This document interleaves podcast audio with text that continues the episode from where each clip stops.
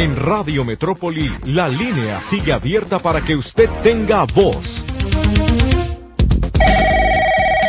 Hágase escuchar a través de teléfono público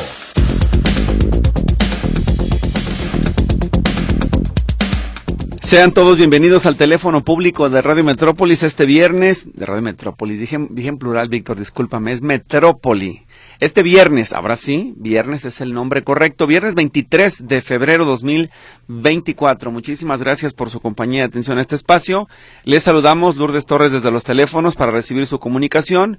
Víctor Morales que nos acompaña en los controles, su servidor Víctor Montes Rentería en este eh, teléfono público, en este micrófono, en espera de su comunicación de aquí hasta las once con nueve. Recordarle a quien nos escucha que hoy, viernes 23, concluye el pago por adelantado de los bimestres de marzo, abril, mayo, junio para los beneficiarios de la pensión de el bienestar. A las letras V, W, X, Y y Z. Son los últimos y ya tendrán que esperar hasta julio para que se pague el siguiente bimestre. Ya sabe, cualquier incidencia debe reportarla al, al teléfono de bienestar. Ellos tienen contacto y manera de revisar en el 800 900 2000 cualquier incidencia que se presente con sus pagos. Es ya directamente con ellos para que puedan atenderle. Y mientras llegan las primeras llamadas y mensajes, tenemos uno que es muy tempranero.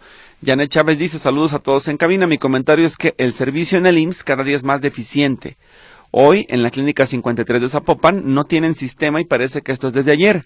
No pueden hacer citas ni nada de trámites. Tiene uno que volver en mi caso para hacer efectiva una incapacidad, para que mi hijo conserve su trabajo, pero con los gastos de taxi para venir es desesperante. Tiene fractura de clavícula, dice gracias por atenderme y bendiciones. Pues hay que ver qué es lo que está ocurriendo con el sistema informático de la Clínica 53 de Zapopan. Lo reportamos, por supuesto, al equipo de comunicación social en espera de que ellos nos atiendan y revisen con el jefe de clínica qué sucedió. Es temporal, están haciendo mantenimiento de software, está fallando la plataforma, es el internet de la zona, ¿qué es? ¿Qué es lo que ocurre? ¿Por qué están fuera del sistema en la clínica 53?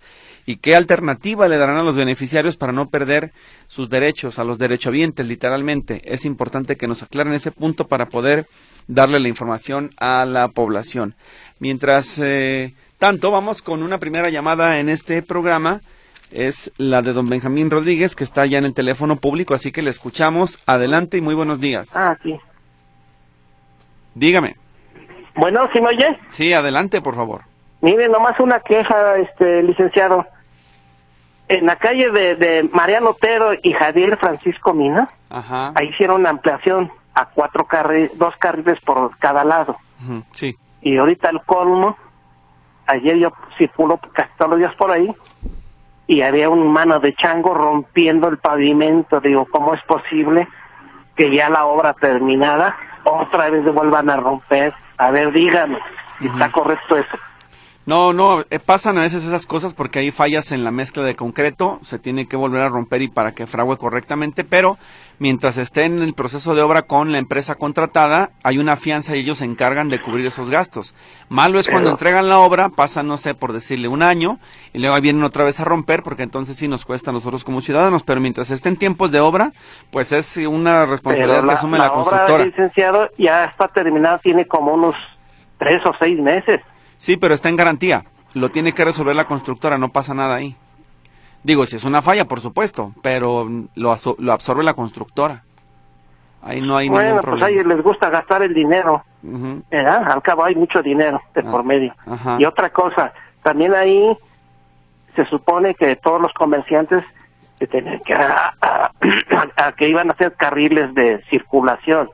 Y se pone estacionar se estacionan coches ahí entonces tampoco no está correcto. Eso sí no está bien. Hay un negocio que es una llantera antes de, de viniendo de Mariano Otero de del Peri para acá. Antes de la Guadalupe tiene su llantera y ahí pone su él, está dando su servicio igual pone sus sus sus este sus triangulitos pero entonces para qué se hizo la obra. Claro, estorbando en la calle. No, ahí se le compete al gobierno de Zapopan hacer una inspección y si el negocio no cuenta con las, si el, este ayuntamiento no cuenta con las, no, no, tiene la persona los elementos para poder dar el servicio de llantera, si no tiene una gasa de estacionamiento o algo, pues el ayuntamiento tiene que reubicarlo, tiene que buscar una solución, pues pero no, puede y, yo ya, ya observé ahí, pasé por ahí y tiene su, su coche, tiene una como cocherita, yo pienso que puede meter el carrito, ya se acostumbró a atenderlo sobre la avenida. Entonces, pues, eso no pienso que no es correcto. No, no, no. Y otra de que los de, los de no estacionamiento las pusieron muy retiradas, ya no alcanzó el dinero, yo creo,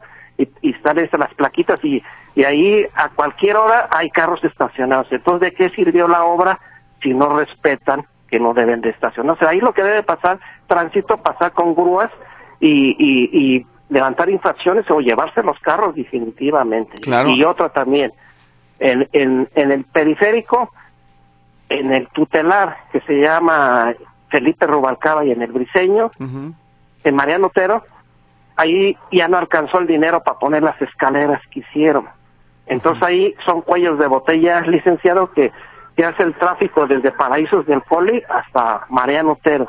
Entonces ahí deberían de poner unas escaleritas como las que estaban ahí en, en el tren ligero de, de Colón eso tenían que haber hecho, ¿no? Que gastaron un, un dineral exagerado en esas escaleras que pusieron en el macroperi y gente de la tercera edad se la piensa para subir. Y luego los, los, los, estos elevadores están más descompuestos que compuestos. ¿No hay rampas ahí o qué? O sea, como rampa no quedaron. Sí, pues tienen como rampas, pero las escaleras están bien matonas, licenciado, hay que subir subir y bajar para llegar ahí. Sí, pues Pudiendo haber metido escaleras como las que están en el tren, que son derechitas, te hubiera ahorrado mucho dinero y son más prácticas que esos escalerones que hicieron de rampa. Lo que pasa es que ahí se pensó en la accesibilidad universal a las personas en silla de rueda, pero pues... Sí, pero yo no he visto ninguna, y, y si va de silla de ruedas, ellos se, se supone que aparecen son los elevadores, pero digo, siempre los senadores la mayoría de las veces están descompuestos. Sí, pero lo que hay que también hay que criticar a la población es que no está entendiendo y no respetan los elevadores de mi macroperiférico. Las veces que se han dañado sí, cuando... sí, le, encargo eso de que eh, eh, tránsito esté checando esa avenida porque es muy importante y no es justo que haya carros ahí parados. Ya está su reporte al aire. Así es, ya está su reporte al aire. Muchas gracias. Ándale, hasta luego. Buen día. Y yo insisto, la responsabilidad también es del ciudadano porque lo hemos visto cuando llegan los bomberos a sacarlos del elevador, todos están muy enteritos, son personas que están ahí, que se metieron en aglomeraciones por al elevador por no querer subir la rampa y entonces quedaron atrapados. Y me parece que ahí se lo merecen, qué bueno que tuvieron ese incidente, porque no entienden que esos son para personas, mujeres embarazadas, personas con dificultades de movilidad y por supuesto quien eh, a lo mejor sea un invidente o alguien que lo necesite. Tenemos que entender que no son para la comodidad de nosotros, los elevadores son para las personas con dificultades de movilidad y no están entendiendo. ¿Por qué se descomponen? Por eso, porque los están sobrecargando cuando no son para llevar gente que no quiere caminar. Vamos a la pausa, mi querido Víctor, y regresamos después del corte.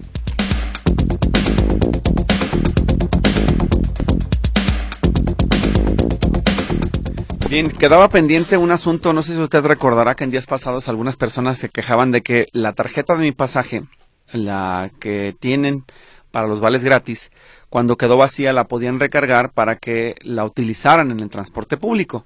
Y algunas personas reportaban que se estaba bloqueando el plástico. Bueno, pues ya consulté con la Secretaría del Sistema de Asistencia Social y ellos no tienen un solo problema. ¿Por qué? Porque bueno, ellos solamente recargan el beneficio que le dan a las personas sin costo, es decir, los 300 y tantos pasajes en un semestre los que siguen para el otro semestre que quedan ahí también listos para activarse. Pero cualquier falla en la tarjeta lo tienen que ver con la propia Secretaría de Transporte, ellos tienen un correo electrónico donde se tiene que resolver eso. Si a usted le aparece que la tarjeta es inválida, no tiene saldo, se la cancelaron o lo que sea, es directamente con ellos, no con la Secretaría del Sistema de Asistencia Social. Ellos siguen entregando las citas a quien lo va a refrendar el beneficio y ellos no tienen nada que ver con eso. Son cosas totalmente independientes. Ellos solamente depositan el beneficio al usuario y fallas con los plásticos son con la Secretaría de Transporte para que usted busque resolverlo de esa manera. Vamos con una nota de voz que llegó al teléfono público, la escuchamos en este momento. Adelante, buenos días. Víctor, muy buenos días. Esperando tengas un, excelente viernes, al igual que tu equipo hacerte la siguiente consulta. Para aquellas personas que acaban de recibir su tarjeta del bienestar, ¿la activación la pueden llevar a cabo en cualquier cajero de instituciones bancarias o tiene que ser por medio del Banco del Bienestar o dirigirse ya sea en cajero del bienestar o con algún funcionario o si hay algún número de teléfono? Tu servidor Carlos Villaseñor, deseando que tengas excelente día. Bueno, si es como una tarjeta cualquiera, es en el cajero automático, nada más con el NIP del plástico y ya es suficiente. Y si tienes dudas o no se puede resolver así, entonces hay que marcar al 800, 900, 2000 para que te puedan ayudar. Pero sí, técnicamente, como es un plástico como cualquier otro, no se requiere más que introducirle en un cajero y listo. Pero evidentemente recuerden que les cobra comisión. El Banco del Bienestar no les cobra, pero los bancos de la banca comercial sí les van a cobrar una comisión, inclusive por consultar el saldo para que lo tomen en cuenta. Dice, ayer fui a que me renovaran la tarjeta de mi pasaje, me dieron 365, pero me dijeron que en septiembre se va a volver a hacer el, el trámite. Si era el trámite cada año, acaso es por lo de las elecciones. Si mi credencial, la del INE, se vence este año, ¿Cuándo tengo que renovarla? Gracias. Bueno, ya que pase la elección, en este momento la, credencial del INE es válida para votar, pero pasada la elección de junio tendrá que hacer el cambio de plástico porque ya no será válida para ningún otro proceso electoral. Eh, así que esa es la, la indicación que se tiene de parte del INE y de mi pasaje hasta donde yo sé. No es que tengan que hacer el trámite, es que se deberá renovar el beneficio, pero en automático se cargan los vales. Eso es lo que nos habían informado, es lo que tenemos de conocimiento hasta este momento. Otro de los mensajes dice este texto. Mm, ayer fui a retirarlo de mi mamá, me dio solo siete mil, hoy voy a retirarlo de más, espero no tener problemas con ese banco, cobran muy poco de comisión, es un cajero del Banjército. Bueno, tampoco, también nosotros esperamos que no tenga conflicto alguno y que pueda resolver su problema sin mayores consecuencias. Otro más dice, Pedro Torres, ayer tomé el 626 del Fortín, te adjuntaré el boleto del chofer, tapó la máquina para poner la tarjeta, solo cobra efectivo 10 pesos, pero se lo dejaron a, él, él se quedaba el dinero, ayúdanos a denunciar esto. Sí, ya lo pasé al aire. Lo que corresponde para que haya una sanción efectiva en contra de ese chofer es que usted lo denuncie formalmente como directamente afectado. Es una denuncia que debe ser personal de usted a la Secretaría de Transporte, al número que le acabo de compartir, 33 38 19 2400, extensión 12419 y terminación 425 y 426. Haga por favor el proceso adecuadamente y ya le ayudaremos a darle seguimiento. Me dicen aquí, terminé de pagar mi casa, ya me dieron la carta de liberación de escrituras. Mi pregunta es si podré pasar directo a catastro para hacer el trámite o tengo que pagar notario, dice Marina. Bueno, Marina, no sé con quién consiguió el crédito, si fue con el banco, si fue con Infonavit o con pensiones, pero la liberación de escrituras tiene que hacerla con quien le otorga el crédito para que se pueda liberar el gravamen y entonces ya el notario, que está pagado o deberá pagar, dependiendo de las condiciones del crédito, le va a expedir las nuevas escrituras, las que ya le acreditan como propietaria. Y entonces, ahora sí, con esas escrituras va a Catastro para hacer los cambios que sean pertinentes y de acuerdo a la legislación municipal. Ese es el procedimiento. Vámonos con una llamada. Brenda Villalbazo en el teléfono público, así que adelante, dígame. Sí, buenos días. Buenos días. Tengo un problema con la escuela de mi hija. dígame, a ver qué es. Este, la empecé a notar un poco extraña, ya no quería ir a la escuela, este, triste, decaída, y pues noté que en sus cuadernos no había casi actividades, de lo cual me pongo a checar que pues también tuvo un mal llorín, me comenta que la maestra no la deja ir al baño, que les habla muy feo, que me le grita. Yo pensé que pues era ella la que tenía el problema. Entonces, pues acudí con los padres de familia, me junté con ellos, empezamos a dialogar y resulta que el problema es la maestra y la directora. Este, mi hija entró el año pasado en noviembre en esa escuela. Este, y pues empecé a ver cambios en la maestra que no les pone atención llegué a ir a, la escuela, en Kermés y así, y noté que la maestra todo el tiempo está en el celular o pintándose y no les presta atención. Entonces, pues después de que noté a mi hija extraña, le, le hice el comentario y le dije que si era verdad que todo el tiempo está con el celular la maestra, me dice que sí. Cuando me junté con los padres de familia me comentan que sí, que efectivamente la maestra es una persona muy grosera cuando se dirige hacia los alumnos una mamá de ella me dice que acudió con la directora y le expuso el caso con su hija y le dijo, pues vayan a, donde tengan que ir, yo no puedo hacer más, lleguen hasta donde tengan que ir. Entonces le digo a los padres de familia, pues creo que nuestros hijos van a, pues a enseñarse, a, aprender, no a que los maltraten verbalmente y ni hacerlos sentir mal. Entonces varias mamás comentaron que pues también sus hijos pues ya no quieren asistir a clases. Y yo aquí quería ver qué, qué se puede hacer, si, si pueda tener arreglo esto. Claro que tiene, lo que deben hacer es presentar una queja formal en la Secretaría en contra de la maestra y si es masiva mucho mejor. ¿A qué me refiero? Que todos los padres de familia del grupo o los inconformes, si son mayoría, que lo hagan de manera eh, inmediata para que ellos intervengan en la zona. El supervisor de zona tendrá también que revisar el comportamiento de la docente y además ustedes tendrían todo el derecho, inclusive por transparencia, a solicitar el currículum de la maestra, si de verdad es, eh, educadora o no lo es, si tiene actas administrativas previas, si tiene algún parentesco, eh, eso, ya es más difícil, pues pero hay que seguir investigando hasta ver si no tiene parentesco con un director o alto funcionario de la Secretaría para saber si está protegida. El tema es que este asunto tiene que escalar tiene que salir de la directora que dice que es, pues, escuché, si no me equivoco, que se declaró incompetente para resolver el problema y que la Secretaría lo pueda resolver.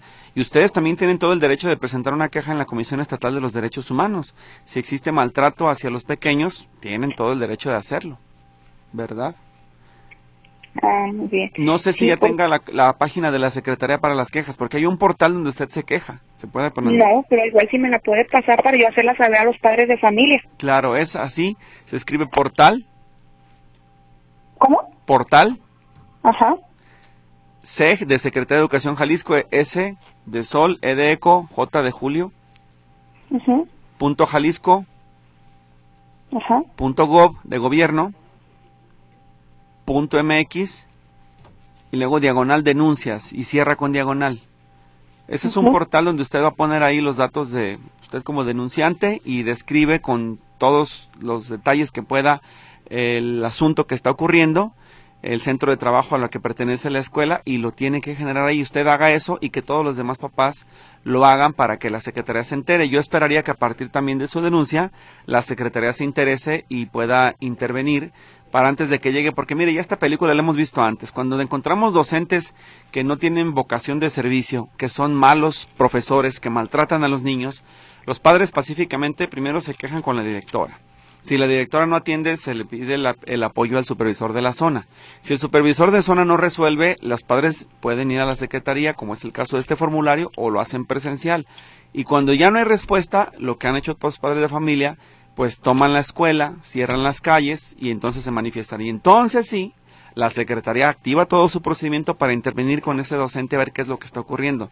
Pero esperemos que este caso no sea así, que la Secretaría resuelva antes de que ustedes se manifiesten o hagan algo más grande y que se vea qué es lo que está pasando con la profesora, si no le gusta, si no le entiende, si no quiere, bueno, pues está muy sencillo, que se busque, no sé, a lo mejor un trabajo en Puente Grande de celadora, o que se haga guardia de seguridad, o que se vaya de camionero en un tráiler, algo que le ayude a ser más feliz. Pero si con los niños no puede, pues definitivamente no puede estar ahí, ¿verdad? Sí, porque al parecer como que llega dieron muy frustrada al pues quitarse con los pequeños. Ese es problema ya de ella, lo tendrá que resolver en su casa, ¿verdad?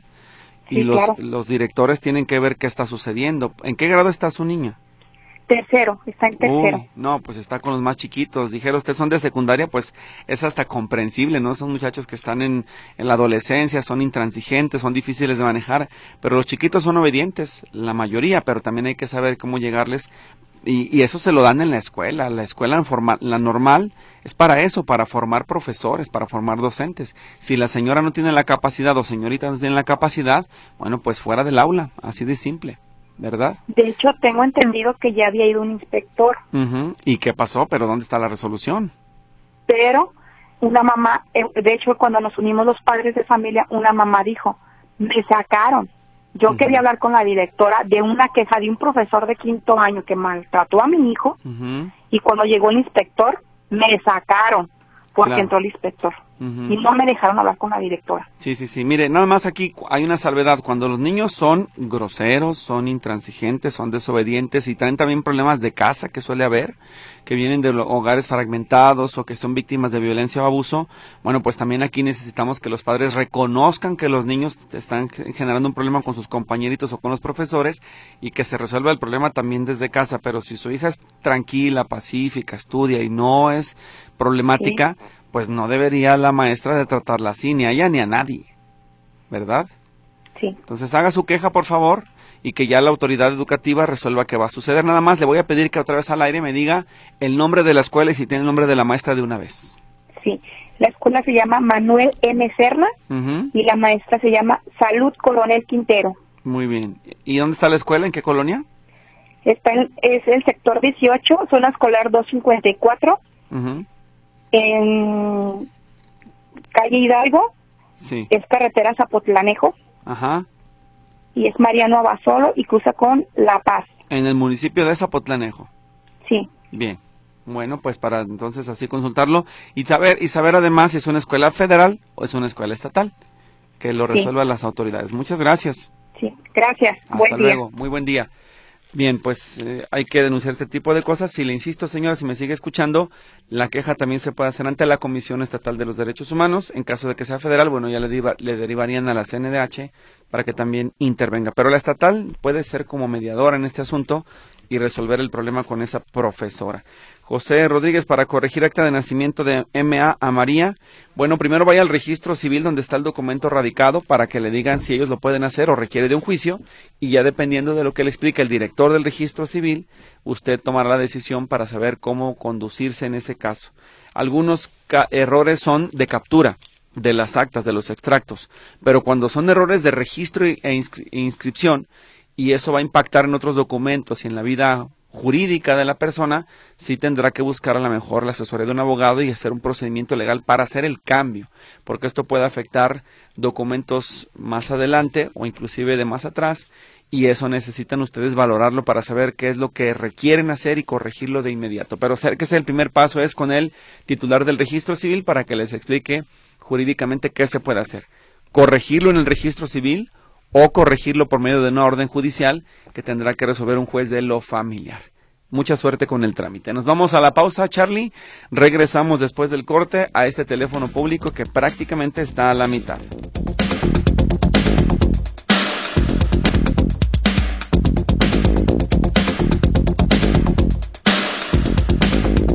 Bien, mensajes. Antes de continuar con la siguiente llamada, dice, me gustaría hacer una denuncia de los elevadores del centro médico. Solo funcionaba uno y era lento el acceso, pero el día de ayer dejó de funcionar. Tenemos que usar las escaleras para personas de la tercera edad que tienen que subir. Nosotras en particular subimos hasta el piso 11. Mi mamá y mis tías ya son personas grandes y se les complica subir. Atención, Instituto Mexicano del Seguro Social. Una nota de voz, Charlie. Continuamos con más llamadas. Buenos días, soy el señor Juan Ramón Rodríguez. Víctor, en la Casa de Independencia Norte, afuera de la Facultad de Arquitectura, todos los carros estacionados sobre línea amarilla.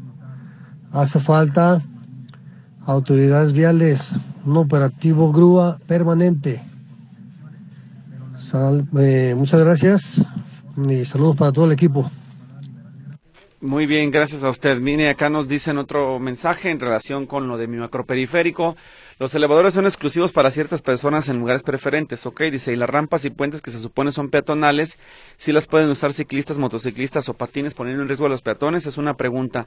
Pues es una pregunta muy fácil de responder, por supuesto que no. Le corresponde a la policía vial resolver esas circunstancias. Si una motocicleta está arriba de un puente peatonal es motivo de sanción. Hay que denunciarlo así lo que tienen que hacer también es reportarlo. Lamentablemente, estas situaciones son muy circunstanciales. Tendría prácticamente que tener usted la suerte de que llegue una policía vial y los encuentre y los sancione para que esto ocurra, pero queda claro que un puente peatonal no es para una moto. Eso es evidente y eh, este, fácilmente entendible. Liliana Patiño, ¿dónde se pagan las boletas del Monte de Piedad ahora que están en huelga? ¿En el City Banamex o en las tiendas OXO con su boleta de empeño? Ahí tiene que hacer su pago. Ernesto Chagoyán en la clínica 167 del IMSS me dan medicamento controlado para un mes, pero mi próxima cita me la dieron dentro de 35 días. Quedaré cinco días sin el medicamento. ¿Me pueden ayudar? Preguntamos en el IMSS a ver si nos pueden ayudar a resolver este problema. Elsa Ramírez en Banorte pueden retirar 11.500 y la comisión es de 35 pesos. Esto del Banco del Bienestar para que lo tomen en cuenta. Y vamos ahora con una llamada del eh, Hospital Civil Fray Antonio Alcalde espero que sea el rey Antonio Alcalde, si no es el Juanín Menchaca, pero son ellos. Son nuestros amigos del civil que nos están pidiendo apoyo para una causa, así que saludamos a quien nos va a explicar el asunto, el caso clínico que se va a atender, que es la doctora Andrea Mariana Arellano, para que nos diga cuál es el asunto. Doctora, bienvenida al teléfono público. ¿Cómo le puedo ayudar? Dígame. Hola, muchas gracias. Buenas tardes. Días todavía. Días, dígame, este, doctora. Lo que pasa es que tenemos a un pacientito que se llama Diego, Diego Tapia. Él ahorita tiene tres años y está con el diagnóstico de síndrome de Down y pues tiene eh, una alteración en su corazón, es una malformación que es desde el nacimiento y se llama comunicación interauricular y comunicación interventricular. Son como dos agujeritos que están en el tabique del corazón, en uno de los tabiques. Entiendo. Entonces, pues él eh, necesita esta cirugía porque le tienen que poner unos parchecitos ahí en esos dos agujeros que tiene. Este, y pues sí es bien importante esta cirugía porque si no, eh, pues tiene riesgo para estar con infecciones del corazón eh, y como no se bombea el oxígeno bien a todo el cuerpo, incluyendo al cerebro, pues su neurodesarrollo se va a ver afectado y pues sí, en general todos sus órganos. Entonces, pues sí, por eso es como tan importante la cirugía para Dieguito. Claro, la, este padecimiento, doctora, el ¿pone en riesgo la vida del paciente? Sí, a la larga sí. Y pues, eh, por ejemplo, si tiene alguna infección, alguna otra enfermedad, sí lo puede inestabilizar mucho al paciente, que termine hospitalizado y todo eso. Ahora dígame usted, ¿qué, qué, es, ¿qué le dice la familia? ¿Cuál es la dificultad que tienen en este momento para poder continuar con el procedimiento médico? Pues es meramente económica la situación, porque ellos pues sí han, han estado haciendo el esfuerzo de conseguir el, el dinero, pero pues lo que ellos han logrado recaudar no, no es suficiente. ¿Cuánto es lo que se necesita en este momento para apoyar a Dieguito? Eh, 15 mil pesos son los que faltan. 15 mil de 35 mil que se requieren para la cirugía. Con ese dinero, ¿qué se pretende comprar, doctora? ¿Nos podría explicar? Pues tanto el material quirúrgico, eh, o sea, para la cirugía, los parches, y pues también eh, se requiere rentar un quirófano aquí en el hospital y pues todo el equipo que es muy especializado y por lo mismo es algo caro. Bueno, entonces eh, ya una, una, vez que ustedes tienen el caso verificado, ¿cómo se puede hacer la aportación para apoyar a la, a la familia y a nombre de quién? No sé si tengan la, la cuenta ya con Fundación Hospitales Civiles o directa para poder apoyarles. Sí, eh, tengo el número de cuenta de la mamá de Dieguito. Directo, ajá. Es la señora Berta López Ramírez. Berta López Ramírez, aquí lo tengo entonces. ¿Y qué cuenta es? Es 4217. Ajá. 47. Sí. 01. Bien. 61. Ajá. 78. Lo tengo, sí. 9603. Bueno, lo, lo leo para ver si lo anotamos completo. 4217 4701 6178 9603. Sí, es correcto. Muy bien. Pues le vamos a encargar nada más, doctora, que nos haga el favor de que en cuanto se reúnan los recursos suficientes y puedan hacer la operación del niño, nos mantenga al tanto y nos avise después lo primero, ya se reunió el recurso. Lo segundo, ya está programado para cirugía. Y lo tercero y más importante, cuando ya lo hayan operado y que le demos el seguimiento para enterarnos si con la buena voluntad de los escuchas de este teléfono público de Radio Metrópoli se lograron conseguir los, se, lograron conseguir, perdón, los 15 mil faltantes para poder operar a Diego. ¿Sí? claro que sí, con mucho gusto. Muy bien. Cuéntanos del niño, ¿cómo es? Usted que ya lo ha tratado, que, los niños tienen mucho carisma. Él, él ¿cómo es cuando usted lo, lo, entrevista y va a las citas? que él, ¿Cómo lo describe? ¿Cómo lo describiría? Ay, pues es un paciente muy, con un carácter muy agradable, él es muy bonito. También la mamá siempre está muy al pendiente de él y con nosotros nos apoya muchísimo. Este, pues sí, la verdad es que es uno de los chiqueados aquí del servicio de pediatría siempre que, que lo tenemos. Muy bien, pues ojalá que entonces se pueda conseguir pronto esos 15 mil pesos para apoyar al, caso del niño. Yo voy a hacer en este momento la ficha de texto para poderla compartir con las personas que nos escuchan. Y en cuanto la señora le diga, doctora, ya tenemos el recurso y usted les, les dé los siguientes pasos para la operación, pues aquí la esperamos para que nos cuente el desenlace de la historia, doctora. Claro que sí, con mucho gusto. Muchas gracias y muy buen día. Igualmente, gracias. Hasta luego. La doctora Andrea Mariana Arellano, eh, ella se va a encargar del caso de este niño con síndrome de Down, de Dieguito, tres años, que requiere, pues, estos, dijo ella, no sé cuál será el nombre correcto, quirúrgico, unos parches en el corazón para poder seguir con su tratamiento y tener una vida lo más normal eh, posible. Así que son de esos doctores que se involucran con los pacientes y ahora nos está buscando para poder darle difusión al caso y que lo puedan resolver. Son muchos, usted sabe que tenemos casos pendientes y que unos pues cuestan más que otros, unos, unos surgen más que otros, pero en este caso, bueno, pues va llegando, lo tenemos aquí presente, hago la ficha y cuando nos lo soliciten lo, lo damos a conocer para que lo anoten. Y si alguien no, no alcanzó todos los números y ya quiere participar, es en tarjeta de OXO 42 17 4701 6178 9603 a nombre de la señora Berta López Ramírez. Ya le estaré avisando yo en este espacio cuando sea atendido Diego y pueda este niño ser operado del corazón para que siga jugando, como debe ser con todos los niños. Ese va a ser mi seguimiento. Yo con eso me comprometo con ustedes. Vámonos con más mensajes porque se termina el tiempo y acá hay participación del auditorio. Dice lo siguiente este mensaje. En el centro médico no funcionan los elevadores, es un gran problema ya que solo estaba en servicio un elevador. Hay muchísimos adultos mayores que no pueden subir por las escaleras. Bueno, un mensaje parecido al que ya nos dieron y que también refleja la importancia de los elevadores en este caso. Mario Juárez, un buen notario que recomienden en Guadalajara. Bueno, sabe que el amigo de casa es don Lorenzo Bailón Cabrera, notaría 25, Avenida Américas. Acérquese ahí con él, márquele. Si ponen usted en Google así tal cual, notaría 25, Lorenzo Bailón, le aparece el teléfono. Le marca, la secretaria de ella, de él, perdón, le da un, una una fecha de atención y usted ya se presenta con él. Lorenzo Bailón Cabrera, amigo de esta casa informativa. Siguiente, necesito su ayuda. Mi hija sufrió un accidente, perdió una extremidad, tengo ocho meses y la fiscalía no me ha dado ningún avance. Por eso acudo a usted, ya que a diario le escucho y apoya a la gente. Bueno, mm, voy a mejor buscar la manera de marcarle por teléfono para que me explique específicamente cuál fue toda la historia y cómo es que le podemos ayudar. Si solamente quiere que se avance la investigación, que se sancione al responsable, que los indemnicen, que específicamente cómo le podemos ayudar. Otro mensaje refiere, dice, ¿dónde se denuncia a los pésimos alumnos que se la pasan toda la clase pegados al celular, comiendo chatarra, tomando fotos al docente para luego burlarse de ellos? Eso a nivel primaria y secundaria, esa educación, lo pone entre comillas, es lo que los papás inculcan a sus hijitos, los llamas y solo los alapan diciendo que les extraña el comportamiento porque en su casa son unos angelitos. Pues usted se da la respuesta solo o sola, es ahí con los padres de familia y es estableciendo reglas claras por escrito con disciplina para que quede claro cuando hay una sanción qué es lo que qué es lo conducente. Creo que eh, lo que se tiene que hacer en el asunto de los móviles es, para empezar, estamos en el caso anterior hablando de un pequeño de tercer año de primaria. No tendría ni siquiera por qué tener un celular. En los de sexto, pues es a lo mejor un poco más entendible, pero ni así lo justifico yo. Me parece que ni en secundaria, para mí lo ideal sería que tengan teléfono en la preparatoria, pero hoy hay una eh, situación de inseguridad que obliga a muchos padres a tener a sus hijos conectados en el teléfono. Lo importante es que los hagan responsables, que los eduquen a que el teléfono se apaga y tal vez se enciende en el recreo para poderse ver una señal. O igual, que las escuelas también den un número para que si uno necesita contactarse con los hijos, les marquemos a un número. Pero si no hay esa comunicación, ¿cómo lo resolvemos? Es un asunto de dos, pero creo que su pregunta se responde sola. Me parece que eso ya ahí queda bastante y suficientemente claro. Llamada de José Sánchez desde Ameca. El ISTE tiene una clínica llamada CESIS. Llamamos para las citas, pero nunca responden. Y para quienes no vivimos en Guadalajara, tenemos que trasladarnos para poder hacer cita.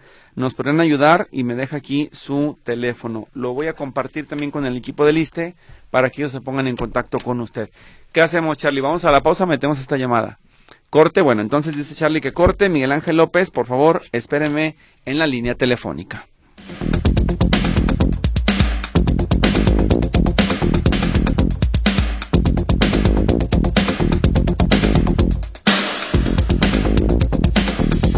Bueno, vamos ahora sí con Miguel Ángel López, le escuchamos, adelante, dígame. Sí, buenos días. Buenos días. Mira, Víctor, es un tipo denuncia, pero también a la vez quisiera que a ver si ustedes pudieran hacer una investigación de campo. A ver, explíqueme. Les, les comento de qué se trata. Tengo dos hijos que están en la Universidad de Guadalajara. Sí. Están estudiando. Uno está en la facultad y el otro se encuentra en la preparatoria número 3. El asunto es que ellos les dan, a los de la preparatoria les dan la beca Benito Juárez. Desde que entraron, este, desde que entraron desde primero, mi hijo ahorita se encuentra en cuarto grado. Y desde que entraron, pues les, acorde con su trámite, les fueron dando la beca. Curiosamente, ahora cuando fue el mes de noviembre, se esperaba que les dieran la beca que es bimestral de noviembre a diciembre, pero de repente no les llegó, no les llegó, fueron a checar y resulta que aparecen que están dados de baja hay una página donde ellos checan ahí su estatus y salió que estaban dados de baja. Sí. En el en, en la preparatoria hay una una secretaria por parte de la oficina que se encarga de darles el trámite, información y todo eso. Resulta que les dijo que enseguida iba a checar, iba a checar, pero se así se pasó noviembre, se pasó diciembre y les dijeron que tenían que ir a las oficinas principales de donde donde se hace todos los trámites personales, que es en allá por la avenida este la avenida Washington, donde se hace la diagonal ahí con la calle Chicago. Chicago 147, sí. Entonces ahí este dijeron que era un problema de sistema y que en enero fueran otra vez y que ya los iban a dar de alta y que todo iba a quedar bien. Ajá. Entonces, para esto te estoy hablando que cuando fuimos, o sea, yo fui con mi hijo, porque es menor de edad, tiene 17 años, cuando fuimos, este, curiosamente nos fuimos a encontrar muchos papás de la, tanto de la preparatoria, mi hijo está en la prepa 3, había de la prepa 2 y de la prepa 11 también. Empezamos a preguntar y nos dijeron que aproximadamente son como unos 800 alumnos de cada prepa que están dados de baja. Entonces nos, nos dijeron que enseguida, ahí ya volviendo al, punto, nos dijeron que que este que fuéramos otra vez en enero, en el mismo enero, que fuéramos una semana más, dos semanas, que se iba a resolver, que este si tenemos toda nuestra documentación o no está todo bien, o sea, ya tenemos cuatro semestres que a nuestros hijos les están dando la beca y sin ningún problema. El chiste es que empezamos a ver que como que nos estaban haciendo largo el asunto y ahora resulta que la semana pasada la UDG ahí en la preparatoria nos mandó una, bueno, les mandó a los alumnos una carta interna donde dice que la preparatoria se deslinda de toda situación de la beca que les iba que se iba a reintegrar. Así es. Volvimos a ir otra vez allá la, a las oficinas ahí de la beca, de la beca Benito Juárez, y resulta que nos están diciendo que ya están dados de baja, no se puede hacer nada, estamos en época electoral y que hasta junio o julio, pasando las elecciones, volvamos a ir a ver qué pasa. O sea, no nos están diciendo de que sea hay una seguridad que se vuelva, los vuelvan a reescribir. Entonces, lo otro que nos dijeron curiosamente es de que si en julio máximo no se, el sistema, según eso ellos se están echando la culpa a los de México y nos dicen que si el sistema no no no reintegra a todos los alumnos que definitivamente ya no va a haber beca para todo lo que resta de la preparatoria que serían un semestre digo un año y medio equivalente a tres semestres. Entonces, este, pues de repente ahí, o sea, nos seguimos encontrando muchos papás ahí que estamos ahí viendo, pues de que no sé, de repente empieza uno a escuchar todo lo que es las cuestiones políticas que dice uno, pues a lo mejor están desviando dinero, no sé. Pero el punto es, el punto es pues de que no sabemos, o, sea, en base por qué nomás así de buenas a primeras nos dieron de baja. Lo curioso que, por decir, la preparatoria 3 donde está mi hijo, tiene aproximadamente unos 3.500, 4.000 alumnos y de ahí fuimos, fueron 800 alumnos los que dieron de baja. Sí, sí entiendo. De hecho, a mí lo que me dijeron el año pasado, porque planteé como, yo pude plantear como dos casos de ese tipo, es que era un error de suficiencia presupuestal y le explico. La justificación de la Secretaría de Educación, que es la que maneja las becas Benito Juárez, es que por el cierre del año fiscal se había agotado el recurso para pagarle a, un número de estudiantes importante en diferentes partes del país, entre estos esos de Jalisco que son entre los que seguramente están sus hijos. Desgraciadamente, el programa, bueno, no sé si desgraciado o afortunadamente, pero se supone que el programa contempla los eh, seis semestres de que los chicos están estudiando para que les den la beca, pero no se aplican retroactivos. Es decir, si hay algún un desfase y no llega a ocurrir y no se, no se puede cubrir en el tiempo en que el joven está estudiando, cuando llegue a reactivarse el recurso o haya dinero en la caja, para así decirlo, y ellos ya salieron de la prepa, ya no les va a tocar la beca, pero los dejaron descubiertos. Entonces, creo que sí, fue un error de cálculo de la Secretaría, no sé si de Hacienda, que es la que reparte los recursos a, la educación para el pago de la beca Benito Juárez, y aquí el asunto es que han llegado todos de manera aislada y por eso no les están dando una solución. ¿Qué sugeriría yo en este caso para que les den una respuesta? Para que la delegación Jalisco se mueva y vea con México cómo lo puede resolver, si es que hay presupuesto en la caja.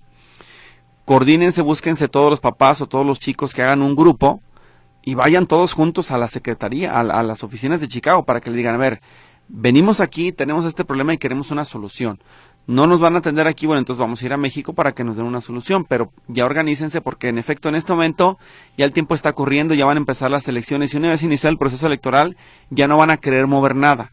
No es que no puedan, ya no van a querer. Entonces hay que moverse rápido. Sí, porque haz de cuenta de que nosotros cuando en enero empezamos a ir otra vez, y que nos decían que una semana, 15 días más, fue cuando empezamos a ver que nos estaban dando largas y sí, te, sí sabíamos de que enero y febrero todavía se podía hacer algo por lo mismo que estaban adelantando las becas. Yo te comento esto de lo de mi otro hijo que estuvo ahí en la prepa también, que él durante los seis semestres que estuvo no tuvo ningún problema y hubo algunos compañeros que de repente los daban de baja y una semana o dos semanas ya lo reintegraban. Así es, que decían que era por cuestiones del sistema. Pero ahorita en este caso, pues fue una cosa muy notoria que por la cantidad de alumnos y también por la cantidad de, las prepas que han sido. Así es. Entonces, este, mm, hemos, este, inclusive en la preparatoria la semana pasada hubo una junta porque estuvimos ahí varios papás inconformándonos porque nos habían dicho que era por parte el asunto de la preparatoria. Pero no, no es así pero no, en este caso ya nos hicieron una apunte y nos dijeron de que era por parte de la beca Benito Juárez. O sea, sí, sí, en este caso sí de allá. Pero, pues sí, como para juntar así muchos papás, ir ahí a, a las oficinas, pues a lo mejor se puede hacer lo más viable como le estás diciendo, que es un poco un poco complicado porque muchos trabajamos y no tenemos los tiempos adecuados también. Claro, claro. Pero sería entonces la única manera, ¿no sería que ustedes también pudieran por decir, ya ves que José Luis Jiménez pues se encarga ahí mucho de lo de las becas, lo de los adultos mayores, que pudiera hacer una investigación de campo a ver si... Eh, lo que pasa es que, mire, le voy a decir una cosa, está nuestra intervención muy limitada. Yo tengo contacto con el encargado del programa aquí en Jalisco y él fue lo que me explicó y me dice, la suficiencia presupuestal es un asunto que viene desde la Secretaría de Hacienda, no nos corresponde. Entonces, él aunque tenga la buena voluntad de registrarlos y darles, pues si no hay dinero para darles, ¿cómo lo resuelve? Entonces, quien tiene que resolver el problema es eh, las oficinas centrales de la Secretaría de Educación, el programa Becas de Nito Juárez, para ustedes ver cómo los vuelven a registrar o cómo los dan de alta, porque eh, además incluso yo diría que la baja fue arbitraria, porque a, usted, a sus hijos sí, a los otros no. Sí, o sea, no, no me queda claro por qué ocurre eso. Pero yo lo que veo es que como van aislados, van usted con sus dos hijos, luego pasan dos días y llega otro solo, luego no, pas, no llega nadie, así, pues no les están haciendo caso, pero tienen que ir todos. De preferencia que lo hagan masivo para que esto se, se pueda resolver, porque sí necesitan que les expliquen qué es lo que ocurrió, ¿verdad? porque inclusive hasta nos comentaban ahí en las oficinas, dicen, no, es que saben que sus hijos van a ser de los que no van a clases, son burros, o sea, empezaron así como para atacarnos. Nosotros llevábamos nuestra, toda nuestra documentación, tanto este, la credencial de mi hijo, o sea, inclusive las calificaciones, mi hijo te puede decir que es de promedio arriba de nueve. Varios papás platicando ahí, o sea, sacamos que eran buenos alumnos, que tenían todos sus, este, normalmente, este eran cumplidos en sus tareas, o sea, en general bien, pues no era por ese lado, pues, pero sí nos quisieron empezar a sacar así cosas que o realmente no iban, pues. Por eso se nos hizo raro que el punto que estás tocando, que este arbitrariamente, por decir, del salón de mi hijo, que son 50, un promedio de 50 alumnos, fueron 30 los que dieron de baja y 20 los que dejaron. Pero, así como eran unos alumnos aplicados, eran unos burros, o sea, no había ninguna situación de un parámetro que dijeras que fue por este motivo. Exacto, exacto. Sí, el asunto es que no queda claro por qué razón lo hicieron. Pues sí, yo le insisto, lo, lamentablemente la respuesta pues en este momento es esa, que es lo que yo tengo todavía, que es una suficiencia presupuestal. Ya en teoría en este mes de enero tendría que estar resuelto, pero sí pues traten de movilizarse lo más pronto posible para que esto no termine en un, eh, en un, ay disculpe usted, y ya salen los chicos de la escuela y ya, por ejemplo, en diciembre ya se van a ir unos, ya salen de sexto y se acabó. Hasta, en, hasta en junio, ¿no? Algunos ya se van y ya no van a alcanzar nada, entonces los dejaron desprotegidos de este beneficio. Sí, sí, sí. Ahí está el problema, ¿verdad? No, pues, pues entonces pues, vamos a, a ver, porque sí teléfono, sí tenemos los teléfonos de los papás. Organízalos. Pues entonces para tratar de organizar así como es, porque propiamente ya para la próxima semana que es fin de mes, pues nos dijeron de que era cuando algo, si se podía hacer, pues era así, porque ya en marzo ya realmente ya... Por lo menos que le digan a uno sí o no y por qué, pero ni eso. O sea, el problema es eso, que no hay claridad en, en cada uno de estos asuntos, ¿verdad? Sí, sí, sí. En fin. Entonces, pues a ver. Bueno, pues agradezco la, este, la atención del tiempo y pues a ver, vamos a hacer algo y pues ya si ahí de lo que pueda resultar ahí les mantengo informados para ver este, pues también es bueno sacar así las cosas a la luz pública porque sí son cosas así muy arbitrarias y de que pues como que no van pues. Claro. Muchas gracias por su llamada. Sale. Gracias a ustedes, saludos al público y muchas gracias a ti en especial. Gracias. Eh, ah, nos vamos. Terminó el teléfono público, ya no hay tiempo para más llamadas. El próximo lunes los esperamos aquí para atender a sus solicitudes. Hasta luego. Gracias a todos.